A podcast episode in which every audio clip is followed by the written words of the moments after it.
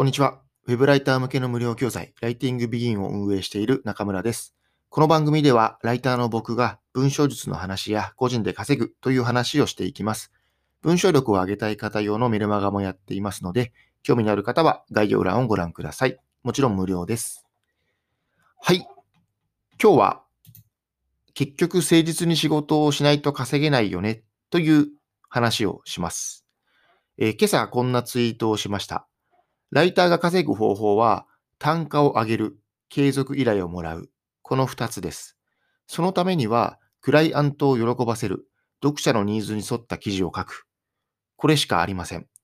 つまり、ライターが稼ぐ方法は、誠実に真面目にコツコツ頑張る。これに尽きる。みたいな話ですね。で、ライターは基本的には文字単価とか記事単価、まあ、一文字1円とか2円とかで決まっているので、稼ぎたい場合は、やっぱりその単価をどんどん上げていく必要があります。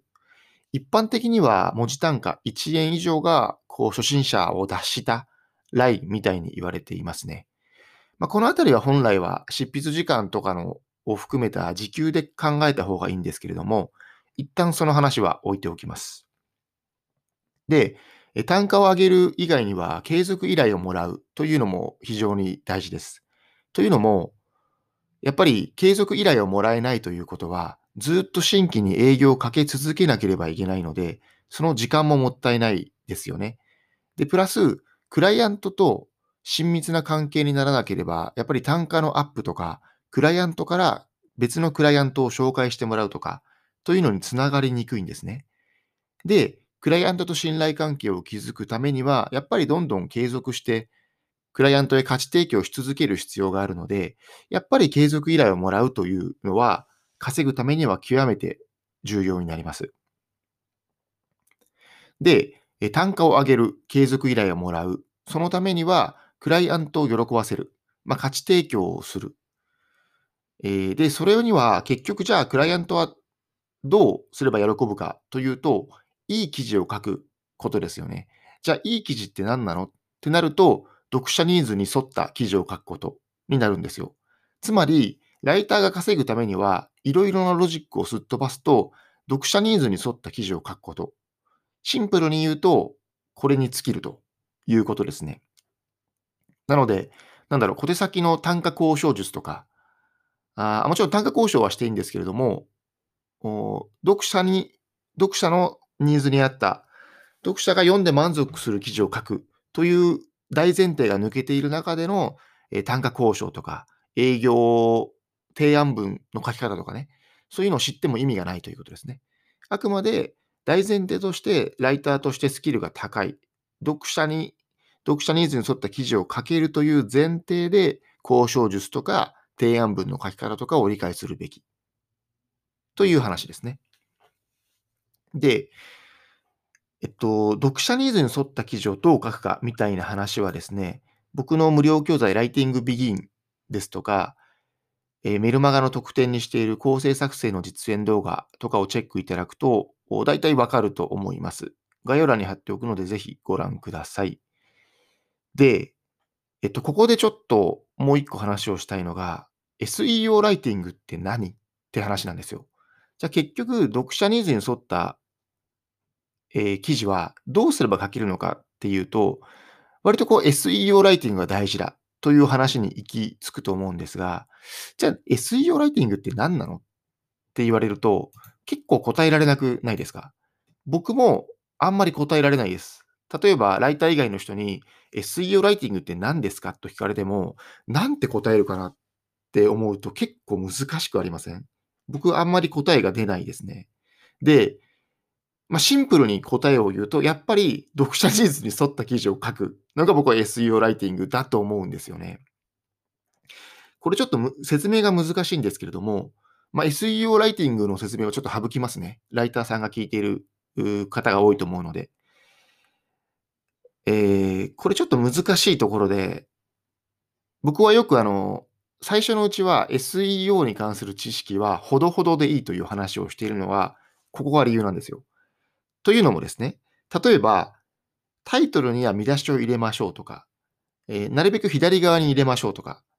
まあ、その左側に入れる理由もいろいろあるので、えー、詳しくはライティングビギンを見てほしいんですけれども、とか、うん、まあ、見出しにはなるべくキーワードを入れましょうとかね。まあ、ちょっとこれも詳しくは、あの、ライティングビギンを見てください。あの、いろいろ理由があるので。とか、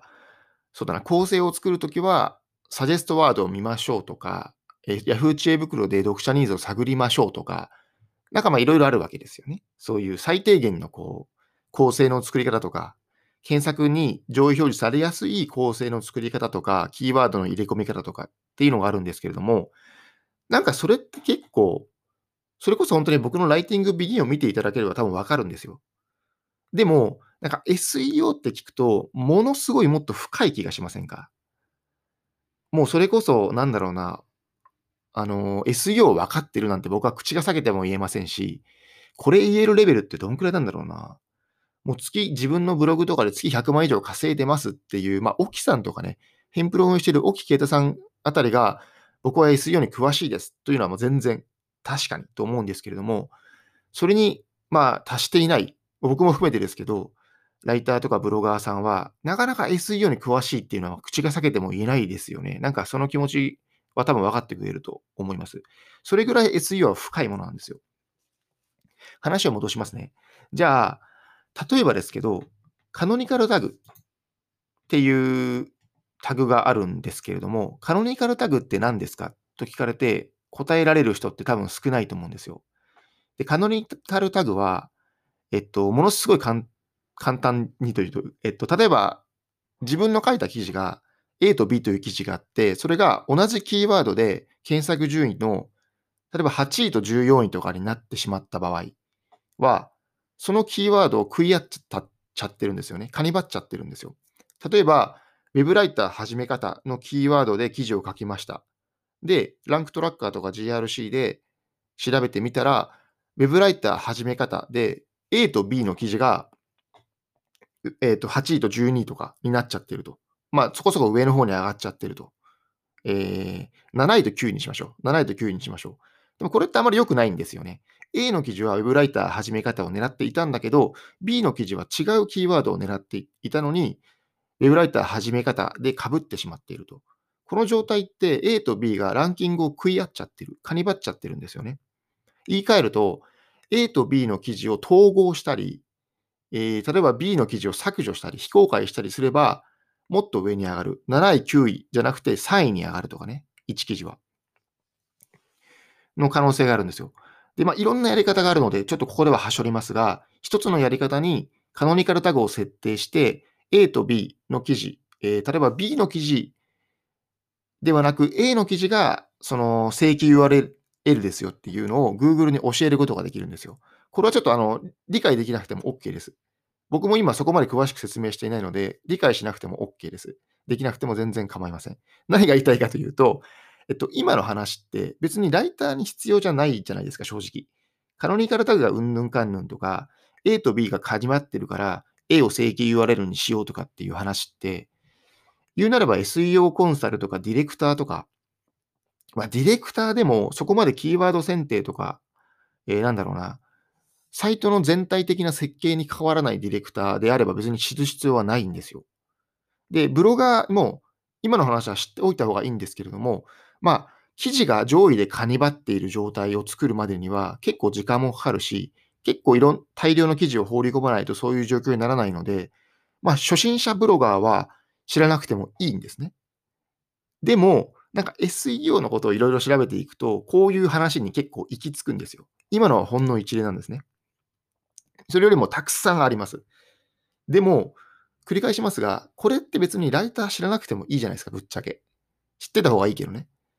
何が言いたいかというと、SEO の深みにはまると、ここが大変なんですよね。こういうのも知らないといけないんだと思って SEO を勉強しまくっちゃう。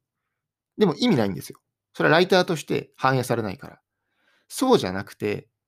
きちんと読者ニーズに沿った構成を書くことが大事なんですよね。話が散らかっちゃった、散らかったのでまとめますね。えっと、ライターが稼ぐには単価を上げる、継続依頼をもらうというのが大事ですと。で、それは突き詰めて言えば、クライアントに喜んでもらう。それは読者ニーズに沿った記事を書くことえー、が大事ですと。で、それを SEO ライティングができるみたいな文脈に置き換えてしまうと、SEO を頑張って勉強しなきゃと思っちゃうんですけれども、今言ったように逆に勉強しすぎちゃうと余計な知識まで入っちゃうんですよ。そうであれば、文章術の本を読んで、文章術、分かりやすい文章を磨いた方が全然いいんですね。じゃあどうすればいいかというと、これ、あの、宣伝みたいになっちゃうんですけど、僕のライティングビギンを見てください。で、メルマガの登録をすると、一発目で構成作成の実演動画というのが送られてくるので、それを見てください。それだけでまずは OK です。SEO について何か検索をして学ぶ必要は特にありません。まあ、ちょっとずつ勉強するのは OK ですが、まずはライティングビギンとメルマガの特典の動画を見る。その知識だけで OK。逆に言うと、えー、それだけを勉強して、えとにかくライティングビギンを見ながら、え記事を書き続けると。そして、読者に、読者ニーズに合った構成って何かなわかりやすい文章ってどう書けばいいかなっていうのを考えながら記事を書きまくると。そうすれば、ウェブライターとして、えー、一番大事な読者ニーズに合った記事を書くということが達成できます。というお話ですね。なので、えー、ライターが稼ぐ方法とは何かから SEO はほどほどにという話にちょっと展開しましたが、まあ、僕が言いたかったことはそれですね。SEO はほどほどにして、とにかく読者人数に沿った記事を書きましょう。それはライティングビギンとメルマガを見てください。という感じです。はい。今回は以上になります。お疲れ様でした。